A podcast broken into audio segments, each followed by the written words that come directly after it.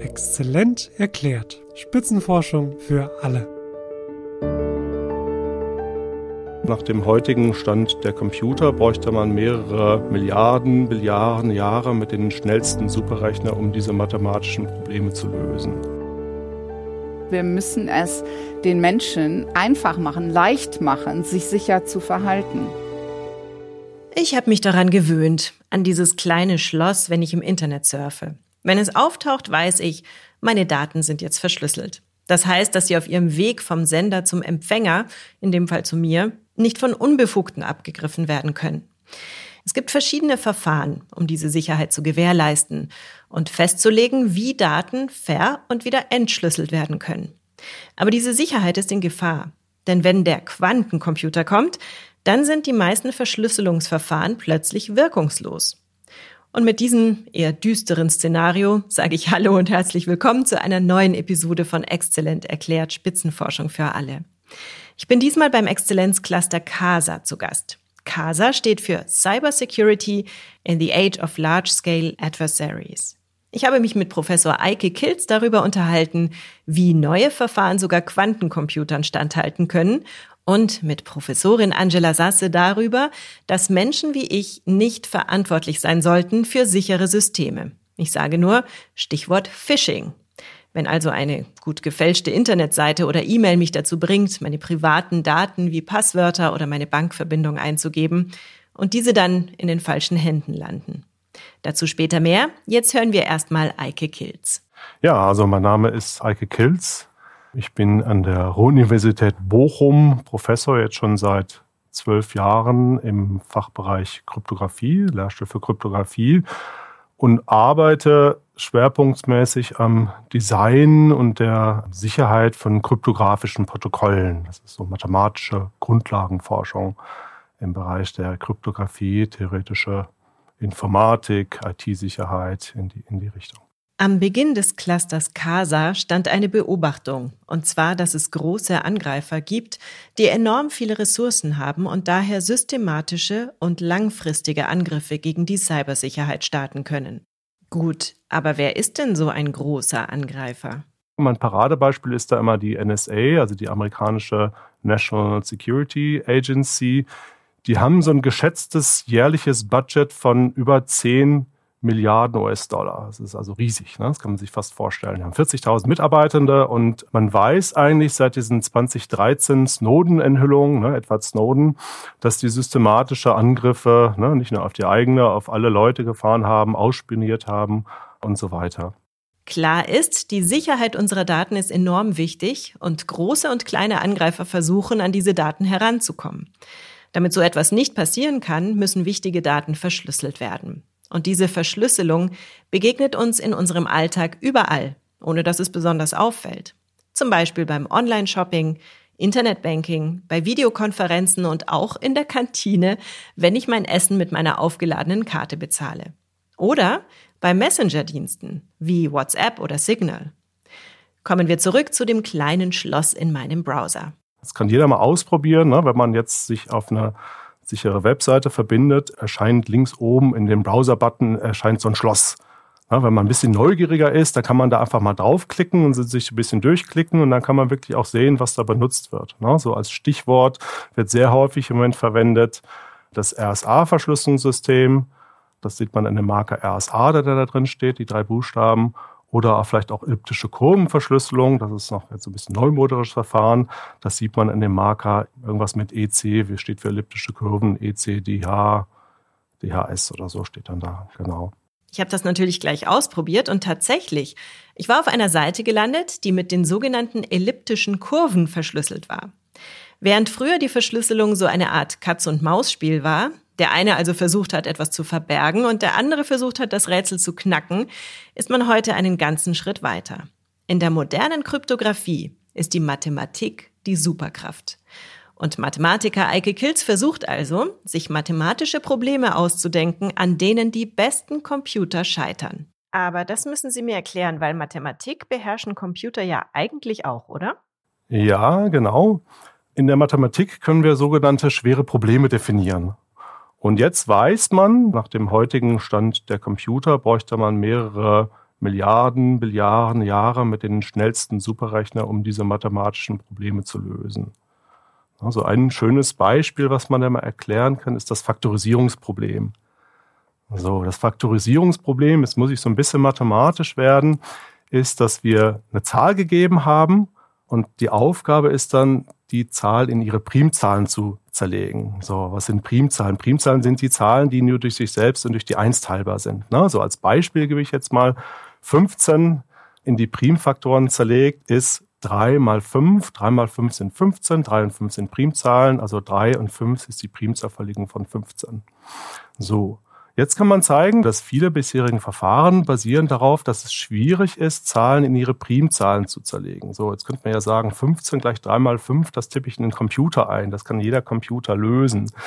So, wenn man jetzt nicht 15 nimmt, sondern eine Zahl mit, sagen wir mal, 100 ähm, Stellen, also eine riesengroße Zahl, dann ist das so, dass der beste Computer, um das in den Primfaktoren zu zerlegen, die einzige Möglichkeit, die der hat, ist, alle Primfaktoren oder alle Primzahlen auszuprobieren. Und wenn die Zahl dann so riesengroß ist, würde das dann länger brauchen, als wir vielleicht Restzeit in diesem Universum noch zur Verfügung haben.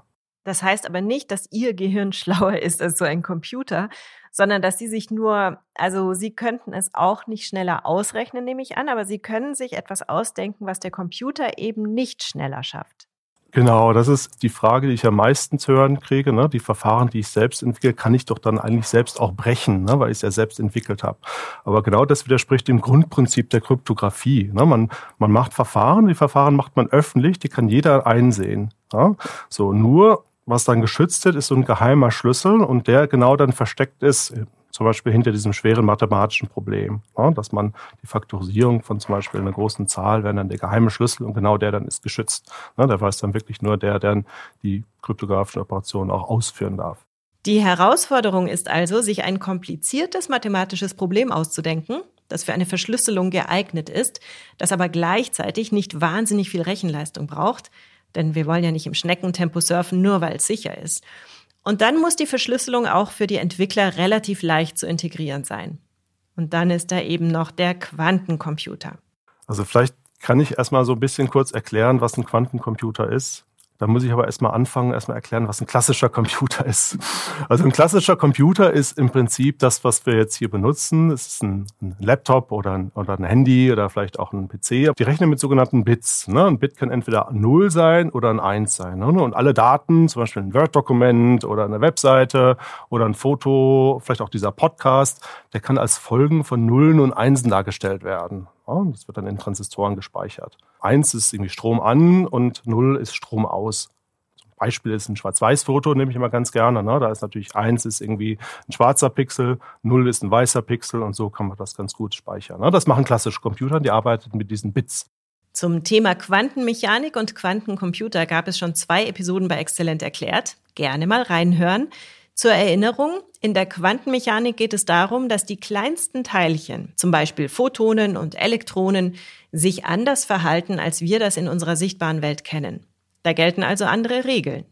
Wir haben diese Regeln noch nicht vollständig verstanden, aber wir können sie reproduzieren und nutzen. Zum Beispiel rechnet ein Computer mit Bits, also mit 0 und 1. Ein Quantencomputer rechnet aber mit Qubits und die können die Zustände 0 und 1 gleichzeitig annehmen. Ein schönes Beispiel dafür ist eigentlich eine Münze. Ne? Wenn ich eine Münze hochwerfe, dann dreht die sich so, dreht die sich so. Ne? Die ist dann gleichzeitig quasi, kann man sich vorstellen, im Zustand Kopf und Zahl. Ja, und erst wenn sie natürlich da auf dem Boden aufkommt, dann wissen wir, ob das dann Kopf oder Zahl war. So, das mit einem Quanten, mit einem Quantenbit kann man also Zustände 0 und 1 können die gleichzeitig annehmen. So, wenn wir jetzt zwei Quantenbits haben, dann können die 2 mal 2 gleich vier Zustände gleichzeitig annehmen. Ne? Also 0, 0, 0, 1, 1, 0, 1, 1 und so weiter. So, jetzt kann man sehr schnell sehen, das geht jetzt, das wächst exponentiell. Ne? Wir wissen jetzt hier alle, was exponentielles Wachstum ist. Mit 10 Quantenbits kann man gleich 10, 2 hoch 10, das sind ein bisschen mehr als 1000 verschiedene Zustände annehmen. Wenn man 300 Quantenbits hat, dann kann man mehrere Zustände gleichzeitig annehmen, als es Atome im Weltall gibt. Also es geht relativ schnell sehr hoch. Wir merken uns also, wichtig ist, dass ein Quantencomputer manche Dinge gleichzeitig machen kann, die ein herkömmlicher Computer nacheinander machen muss. Daher hat der Quantencomputer einen unglaublichen Vorteil, was die Geschwindigkeit angeht. Noch ein anschauliches Beispiel.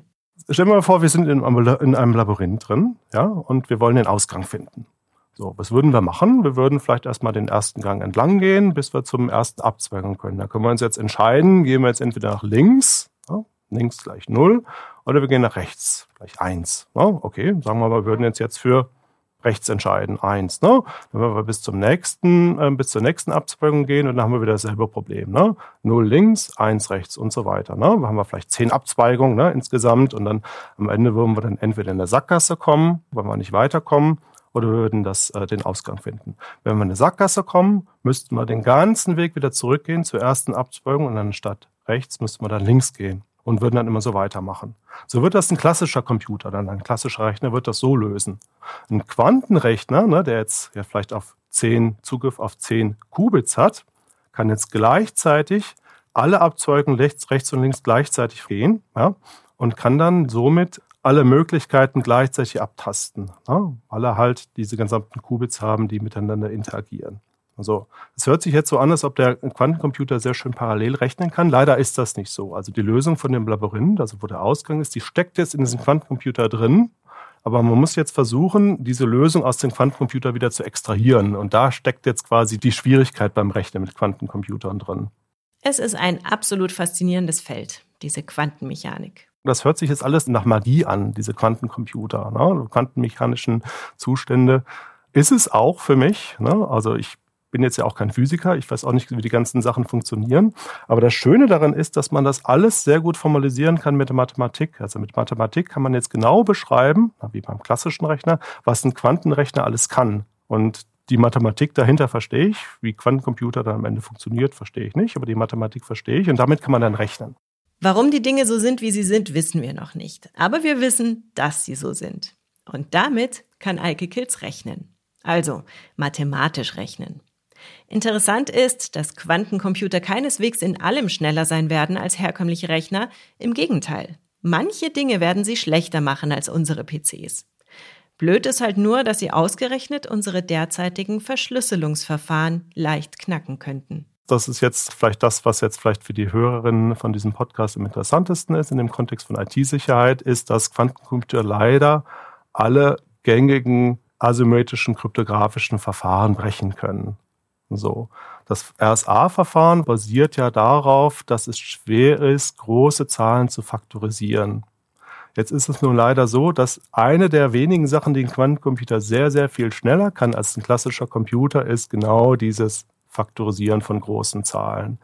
Der muss jetzt nicht mehr alle Zahlen ausprobieren, der kann wirklich diese Parallelität da mehr oder weniger voll ausnutzen, um auch von riesengroßen Zahlen, 100 Stellen, 1000 Stellen, die Faktorisierung auszurechnen und damit ist es dann relativ leicht, alle jetzt gängigen Verfahren der asymmetrischen Kryptographie zu brechen. Das RSA-Verfahren war das mit den Primzahlen vom Anfang. Seit fast 30 Jahren ist bekannt, dass die Quantencomputer klassische kryptografische Verfahren brechen können. Und seitdem versucht die Wissenschaft, andere Verfahren zu entwickeln. Und was wir da benutzen, sind sogenannte mathematische Gitter. Ja, unser Verfahren beruht darauf, dass ein gewisses Problem auf mathematischen Gittern schwer ist, und zwar nicht nur schwer für klassische Computer, sondern auch schwer für Quantencomputer. Wie man sich das vielleicht vorstellen kann, ich kann ein bisschen erklären, wie diese gitterbasierten Verfahren funktionieren. Also vielleicht erstmal die Frage, was ist ein mathematisches Gitter? Und das Analog davon ist immer, man kann sich so einen Jägerzaun vorstellen. Ein Jägerzaun sind so Latten, die diagonal zueinander verlaufen, parallel zueinander verlaufen, ne, und die treffen sich in bestimmten Punkten, da wo sich die Latten treffen. Das sind jetzt unsere Gitterpunkte. So. Und das mathematisch schwere Problem, worauf jetzt die Sicherheit von unseren neuen Verfahren beruht, ist das Finden von einem sehr kurzen Wert auf diesen mathematischen Gitter. Ne? Wenn man sich wieder den Jägerzaun vorstellt, muss man irgendwo vielleicht einen Nullpunkt einsetzen und dann muss man den den Gitterpunkt finden, also die Kreuzung von den, von den Lattenzäunen, der am nächsten dran ist an unserem imaginären Nullpunkt. So, jetzt würde man vielleicht sagen, bei so einem Jägerzaun sieht man das relativ schnell. Ne? Was ist der Punkt, der am nächsten dran ist? Ne? Kann man ja einfach sehen. So, das ist jetzt ein, ein Jägerzaun, ist ein Gitter in zwei Dimensionen. Und was wir bei unseren neuen Verfahren benutzen, sind Gitter von nicht zwei Dimensionen, sondern mit 500 Dimensionen. Ne? Das kann man sich natürlich nicht mehr vorstellen, aber kann man mathematisch alles sehr gut beschreiben. Und wenn man halt 500 Dimensionen macht, dann ist es halt ein mathematisch so schweres Problem, was auch Quantencomputer nicht brechen können. Übrigens gibt es sowas wie Amerika sucht die Superverschlüsselung. Heißt natürlich nicht so. Aber es gibt einen Wettbewerb des National Institute of Standards and Technology, abgekürzt NIST, der neue sichere Verfahren sucht. Im Sommer 2022 wurden aus 80 Einreichungen internationaler Gruppen vier Sieger gekürt, deren Ideen als Standard festgelegt werden sollen. Und von diesen vier Verfahren kommen halt drei aus unserem Exzellenzcluster CASA. So, die werden jetzt, die Standards werden geschrieben und werden jetzt in den nächsten Jahren dann irgendwann ausgerollt. Und dann gehe ich eigentlich davon aus, dass in fünf Jahren vielleicht auf allen Computern, auf allen Handys, auf allen digitalen Geräten eigentlich ausschließlich unsere Verfahren laufen werden. Unglaublich, oder? Drei der vier Gewinner weltweit sind von Casa. Ich glaube, das liegt daran, dass Casa sehr breit ist insgesamt, ein sehr breites Spektrum hat. Also wir haben ja nicht nur ähm, Leute wie ich, die da die kryptografischen um sich um die kryptografischen Grundlagen kümmern. Es gibt auch Leute, die sich sehr gut mit Implementierungen auskennen. Es gibt auch Leute, die dann die menschlichen Aspekte machen, ne, dass man darauf achtet, dass die Verfahren, die man auswählt, dass die auch zum Beispiel für Entwickler einfach zu implementieren sind. Ne, und dieses gesamte Sammelsorien von Leuten hat dann das Team ausgemacht, das dann Verfahren entwickelt hat, das nicht nur sicher ist, auch effizient soll es sein und es soll auch einfach, einfach zum Implementieren sein. Und wie der Zufall so will, ist es jetzt so, dass ich mich jetzt schon seit über zehn Jahren mit diesen Verfahren beschäftige. Und dann war es natürlich mehr oder weniger straightforward, dass ich mich darum bemühe, das äh, auch äh, an diesem neuen Standard mitzuarbeiten. Also vielleicht so ein bisschen eine Mischung aus Glück, dass man doch vor zehn Jahren habe ich halt das richtige Pferd gesetzt in der Forschung, aber vielleicht auch Strategie, dass wir hier wirklich eine äh, ganz tolle Truppe zusammengestellt haben. Ja. Man muss aber auch dazu sagen, dass die Resultate, auf die wir uns da beruhen, natürlich 10, 20 Jahre Forschung, internationale Forschung. Ja. Das kommt natürlich nicht alles von, von uns, nicht alles von CASA. Wir standing on the, on the shoulder of giants. Ne. Wir, wir stützen uns auf wirklich 20 Jahre exzellente Forschung international in, in wirklich allen Ländern. Das fühlt sich schon toll an, oder? Ja, Genau. Ja, toll. Ne? Also man ist natürlich super stolz auf, auf den Cluster, ne? dass man das äh, jetzt hier geschafft hat. Das ist wirklich eine ganz tolle Ehre, ne? dass wir hier ausgewählt wurden. Ist natürlich auch so ein bisschen Verantwortung. Ne? Ich habe dann wirklich meine ganzen, meine ganzen alten äh, Arbeiten, zehn Jahre alt, auf die das dann alles beruht, habe ich dann nochmal genau durchgelesen. Ne? Da möchte man natürlich dann entsprechend keinen Fehler machen. Ne? Wir machen alle Fehler. Ne? Und mittlerweile ist es natürlich auch so, dass das international ist von vielen Gruppen nochmal verifiziert wird. Ne? Und das toi, toi, toi, sieht alles ganz gut aus. Die sichere Verschlüsselung unserer Daten durch neue Verfahren ist eine Möglichkeit, die IT-Sicherheit zu gewährleisten. Eine andere Möglichkeit ist, dafür zu sorgen, dass wir User nicht mehr so leicht reingelegt werden können und wenn doch, dass der Schaden sich dann in Grenzen hält. Schon sind wir mitten im Spezialgebiet von Angela Sasse. Sie ist Professorin für Human-Centered Security, also menschenzentrierte Sicherheit, an der Ruhr-Universität Bochum und eine der Sprecherinnen des CASA-Clusters. Wir verlassen also den Bereich der Mathematik und gehen über zur Psychologie. Aber erstmal, was macht eine Psychologin im Bereich der IT-Sicherheit? Gegen Ende der 90er bin ich quasi in die IT-Sicherheit reingestolpert, weil mich jemand von einer großen Telefongesellschaft, mit denen wir zusammen ein Projekt hatten, gebeten hat, ob ich nicht mal kommen könnte und ein Projekt machen könnte und ihm erklären könnte, warum sich diese, also jetzt zitiere ich mal, diese dämlichen Nutzer ihre Passwörter nicht merken konnten. dann habe ich dieses Projekt gemacht und hatte also schon lange nicht mehr so viel Schmerz und Verzweiflung bei Nutzern erlebt, wie ich das also bei dieser Studie gemerkt habe. Und es war also am Ende dieser Studie war es dann sonnenklar, die Nutzer haben sich nicht an die Passwortregeln halten können, weil wenn man mehr als zwei oder drei Passwörter hat, sich die zu merken und dann werden die auch noch jeden Monat geändert. Das geht überhaupt nicht. Das menschliche Gedächtnis ist nicht dafür gebaut. Also wenn man das machen will, dann wird das quasi ein Job, ein Fulltime-Job. Äh, und aber unsere normalen Nutzerinnen und Nutzer sind ja nicht Sicherheitsexperten, die das also machen können. Und da ist mir dann klar geworden, dass wenn ein Teil in der Informatik besondere Hilfestellung braucht, was die Nutzbarkeit angeht, dass es eben die IT-Sicherheit ist. Welche Methoden nutzen Sie in Ihrer Forschung? Das fängt bei relativ einfachen Erhebungen an. Ich kann mich noch erinnern, dass ich ganz am Anfang also einfach mal ausgerechnet habe in dieser Telefonfirma, wie viel Zeit die Angestellten mit dem Eingeben von Passwörtern und dann eben, wenn sie die dann geändert hatten und dann vergessen hatten und dann mussten die zurückgesetzt werden. Und wir kamen also damals auf eine Zahl von 30 Minuten pro Mitarbeiter pro Tag. Das ist eine betriebswirtschaftlich gesehen eine gigantische Summe. Ja, aber da kommen sie schnell drauf, ne? weil die hatten damals eben gesagt, die Passwörter und die Pins müssen jeden Monat geändert werden. Und ähm, da konnten sie also quasi dann schon die Uhr danach stellen. dann musste, wenn man dann ein Passwort zurücksetzen musste, musste man also an, an einem Callcenter anrufen und es dauerte dann im Schnitt 20 Minuten, das zu machen. Wenn Sie das drei bis viermal pro Jahr, wenn Ihnen das drei bis viermal passiert, können Sie sich ja ausrechnen, da kommen Sie sehr, sehr schnell auf so einen. Und das ist betriebswirtschaftlich einfach Wahnsinn. Wir haben in meiner Forschung mehrere Male wirklich ganz eindeutig nachgewiesen, dass wenn sich Mitarbeitende nicht an Sicherheitsregeln halten, ist das in 90 Prozent der Fälle, weil sie versuchen, ihre Produktivität und die Produktivität des Unternehmens aufrechtzuerhalten. Sie haben Verständnis für die Menschen, die sich das eben nicht alles leisten können oder merken können. Was wäre denn dann die Lösung? Wir müssen es den Menschen einfach machen, leicht machen, sich sicher zu verhalten.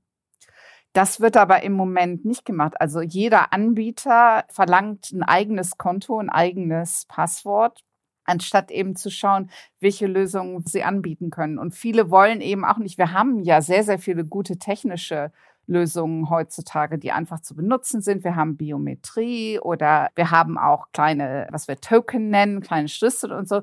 Und wenn man die verwendet, dann kann man noch ein zusätzliches Passwort verwenden. Das muss dann aber nicht so fürchterlich lang und stark sein, weil durch diese Zwei-Faktor- oder Mehrfachfaktor-Lösung viel, viel weniger jetzt auf diesem Passwort liegt. Und diese Lösung gibt es, sie werden aber auch noch nicht so weit eingesetzt, wie ich mir das wünschen würde, weil eben äh, das ist, ist halt auch Aufwand, ne? also dann halt umzustellen auf, auf eine andere Lösung. Und viele Anbieter machen das einfach nicht, ne? sondern für die ist einfach, okay, ich zwinge die Nutzer dazu, sich zu authentifizieren. Und damit ist es gut. Und die denken nicht weiter darüber nach. Sie haben also überhaupt keine Vorstellung davon, wie das im normalen täglichen Leben für ihre Nutzer aussieht, die ja nicht nur dieses eine Konto bei ihnen haben, sondern eben viele, viele andere. Mit Biometrie meinen Sie zum Beispiel Fingerabdruckscanner und Face ID, oder? Ja, und die, die viele, viele Nutzerinnen und Nutzer ja heutzutage gerade eben auf ihren Smartphones quasi täglich benutzen. Was halten Sie denn davon, dass sich mein Computer meine Passwörter alle merkt und dann automatisch ausfüllt? Das ist auch eine der vernünftigen Lösungen, um damit umzugehen, dass uns eigentlich viele Dienstleister und Anbieter eben nichts, eben nichts Machbares an die Hand geben. Ich muss jetzt mal ein Geständnis machen. Ich dachte ja, ich würde nie auf gefälschte Mails reinfallen, bin ich aber doch. Und dann war es ausgerechnet eine Mail meines Arbeitgebers, der mich damit testen wollte. Nachdem ich auf den Test reingefallen war, gab es ein Online-Sicherheitstraining. Sind also wir Menschen die größten Sicherheitsprobleme in Unternehmen? Ich sage, das ist eine große, große Fehleinschätzung. Also um nicht zu sagen, es ist Dummheit. Also für mich ist dieser Ausdruck, man, im Deutschen sagt man Schwachstelle Mensch, ist für mich also wirklich das Unwort des Jahres. Weil dadurch suggeriert wird, dass es die Schuld, die, also es ist ja direkt eine implizite Schuldzuweisung auf die, die Nutzerinnen und Nutzer. Und wir hören dieses Argument ja häufig sehr oft im Zusammenhang mit Phishing-Angriffen, also durch, durch E-Mail-Phishing. Und hier muss man wirklich sagen, wenn ein einzelner Angestellter oder Angestellte auf einen, so einen Link klickt und das das ganze System lahmlegt, dann ist es mit der Sicherheit des Unternehmens wirklich nicht weiter. Also das heißt dann technisch gesehen da hat das Unternehmen wirklich nicht technisch gesehen alles gemacht, was man machen kann, um diese Art von Angriffen, um diese Art von Angriffen abzuwehren oder dafür zu sorgen, dass wenn es in einem Teil äh, des Netzwerks tatsächlich mal zu einem Vorfall kommt, sich das nicht also weiter ausbreitet. Da gibt es technische Lösungen, die werden aber oft nicht eingesetzt und stattdessen wird unheimlich viel Geld für sogenanntes Sicherheitstraining und simulierte Phishing-Angriffe ausgegeben. Und ich halte das also für, für wirklich, es ist eine, wirklich eine große, große Fehleinschätzung, die im Moment in vielen Unternehmen leider besteht.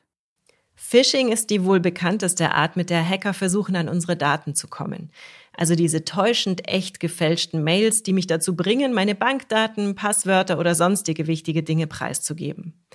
Häufig in den Schlagzeilen ist auch die sogenannte Ransomware. Da können Angreifer meinen Computer so infiltrieren, dass ich keinen Zugriff mehr auf meine Daten habe. Sie sind plötzlich verschlüsselt und ich kann nicht mehr dran, bis ich einen bestimmten Betrag gezahlt habe. Pure Erpressung also. Es ist interessanterweise so, dass wir oft sehen, dass wenn wir jetzt diese Phishing-Angriffe und Ransomware als ein Beispiel nehmen, dass das eigentlich im Privatbereich angefangen hat. Da wurden zuerst, und, und zwar können wir da zurückblicken, das geht sieben, acht Jahre zurück, wurden Einzelpersonen angegriffen, gerade eben Selbstständige, also Autoren, Journalisten, Grafiker und so weiter. Und dann hat man deren also halt den ganzen Laptop verschlüsselt und dann gesagt, jetzt, äh, und das fing dann an mit 250 Dollar, ging dann so allmählich auf 500 Dollar hoch. Ich habe damals also auch eine Studie gemacht zu dem Thema und was ich das aller, aller traurigste fand, ist, dass Leute, die jetzt gerade Opfer eines solchen Angriffs geworden waren und da Geld zahlen mussten, dass sie aber eine unglaubliche Begeisterung dafür ausdrücken, wie gut der Kundenservice bei diesen Kriminellen war. Ja, dass sie gesagt haben, ja, und ich hatte noch nie was von Bitcoin gehört oder so, aber die haben mir das alles ganz einfach erklärt. Und innerhalb von zehn Minuten hatte ich das Ding und nachdem ich bezahlt habe, haben sie sofort alles freigegeben. Also war innerhalb von Minuten wieder alles frei. Und das fand ich also so niederschmetternd, dass der Vergleich zwischen dem Kundenservice, den diese Kriminellen leisten, und dem Kundenservice, den wir von unseren Dienstleistern erfahren, da eben also halt eigentlich zu einer einfach sehr verkehrte Wahrnehmung eigentlich geführt hat. Ne? Zu diesem Zeitpunkt haben die etwas vorausschauenderen Sicherheitsexperten schon gesehen, dass diese Kriminellen üben mit diesen Angriffen auf Einzelpersonen und also ein bisschen Geld einnehmen und ihre weitere Forschung und die Perfektionierung ihrer Angriffsvektoren damit finanzieren. Und dass eben diese Angriffe jetzt auf größere und größere Unternehmen und dass immer mehr Nullen einfach hinten dran kommen an diese Erpressungssumme. Im Grunde genommen habe ich, ich kann mich noch erinnern, ich war auf einer Veranstaltung 2015, haben das einige Experten schon vorhergesehen. Aber die meisten Unternehmen haben wirklich nicht genug getan, um sich darauf vorzubereiten und sich dagegen besser zu schützen. Angela Sasse ist eins besonders wichtig. Sicherheit muss machbar sein, verständlich und mit wenig Zeitaufwand zu bewältigen. Man nennt das in der technischen Welt auch Usable Security. Manchmal besteht auf der Seite der Sicherheitsexperten dieser, diese falsche Wahrnehmung, dass Sicherheit ist wichtig und deshalb sollten wir alle ganz, ganz viel machen. Aber das ist aber dieser Irrglaube, dass Menschen unheimlich viel Zeit und Aufmerksamkeit zur Verfügung haben, die sie darauf verwenden können, sich über Sicherheit zu informieren und, und eben auf sicheres Verhalten zu verwenden. Aber das stimmt nicht. Ähm, die Zeit und auf unsere Zeit und Aufmerksamkeit ist sehr, sehr beschränkt und deshalb müssen wir die gut nutzen und mit wenig Aufwand sicher sein können. Und das ist eben, das ist Usable Security. Die Verfahren müssen also an sich besser werden, aber wir alle müssen auch mehr über Verschlüsselung und andere technische Grundlagen wissen. Denn da scheint es einige Vorurteile zu geben. Helfen wir an dieser Stelle mal mit, diese auszubügeln. Also viele Menschen scheuen sich davor, Verschlüsselung zu benutzen, weil sie das als etwas, weil sie halt in der Presse lesen, hier ist jetzt diese Drogenbande, hochgenommen worden und das hat die Polizei Jahre gekostet, weil die immer über verschlüsselte Handys kommuniziert haben und dann hat man es jetzt aber doch geschafft, die Verschlüsselung zu, zu knacken. Und da wird also diese Assoziation mit dem, mit dem Kriminellen also gemacht. Und deshalb wollen sich viele Leute gar nicht mit dem Thema beschäftigen. Eine andere Fehlwahrnehmung ist, dass viele Menschen denken, dass Verschlüsselungen leicht zu brechen sind. Bestes Beispiel dafür ist die Ende-zu-Ende-Verschlüsselung, die zum Beispiel die großen Messenger-Apps benutzen. Da denken viele Menschen, dass zum Beispiel die Betreiber des Messengers trotzdem reinschauen können in unsere geheimen Chats. Mark Zuckerberg könnte also meine WhatsApps mitlesen. Kann er aber nicht. Sie verstehen nicht, dass es tatsächlich von ihrem Gerät, also von ihrem Handy verschlüsselt wird und dann erst wieder auf dem Handy der Gesprächspartnerin entschlüsselt wird, sondern sie denken, ach, das geht erstmal so unverschlüsselt auf den Server und dann wird's vom Server verschlüsselt und, und so weiter. Und dann denken sie immer, also wer jetzt Zugriff auf den Server hat, der kann das brechen. Oder jeder, der irgendwie an dem, an der Entwicklung des Computerprogramms beteiligt war, kann die Verschlüsselung aufbrechen und so. Und, und das eben klar zu machen, dass das nicht stimmt, ist so ein Teil der Kommunikation, die wir leisten müssen. Und was wir auch auf jeden Fall machen müssen, das Verständnis zwischen hier sind die Angriffe und hier sind die Nachteile, die wir haben, wenn so ein Angriff erfolgreich ist und die Beziehung. Und wenn ich jetzt dieses verschlüsselte Tool oder dieses verschlüsselte Werkzeug einsetze, kann ich dem entgegenwirken. Dann wird das nicht passieren. Da haben wir noch sehr, sehr viel Aufklärungs- und Überzeugungsarbeit zu leisten. Im Rahmen ihrer Forschungsarbeit entwickelt Angela Sasse gemeinsam mit anderen CASA PIs, PI steht hier für Principal Investigators, eine App, die wie ein digitaler Fitness-Tracker funktioniert, uns aber nicht zu Kniebeugen verleitet, sondern dazu, uns mit IT-Sicherheit zu beschäftigen. Denn in Zukunft wird dieser Bereich immer wichtiger werden, zum Beispiel auch in den Bereichen Blockchain, also Kryptowährungen und Smart Home Steuerungen. Ich bin gespannt, ob es bald einfache Lösungen gibt, um unsere IT-Sicherheit zu verbessern. Das war's für heute mit Exzellent erklärt. Bis zum nächsten Mal. Bleibt neugierig, eure Larissa Vassilian. 57 Exzellenzcluster, ein Podcast. Regelmäßig berichtet Exzellent erklärt aus einem der Forschungsverbünde, die im Rahmen der Exzellenzstrategie des Bundes und der Länder gefördert werden. Die Reise geht quer durch die Republik und genauso vielfältig wie die Standorte sind die Themen. Von A wie Afrika-Studien bis Z wie Zukunft der Medizin. Seid bei der nächsten Folge wieder dabei und taucht ein in die spannende Welt der Spitzenforschung. Wenn euch der Podcast gefallen hat, abonniert Exzellent erklärt bei dem Podcast-Anbieter eurer Wahl. Ihr habt noch Fragen? Hinterlasst uns einen Kommentar oder schreibt uns an info at exzellent-erklärt.de.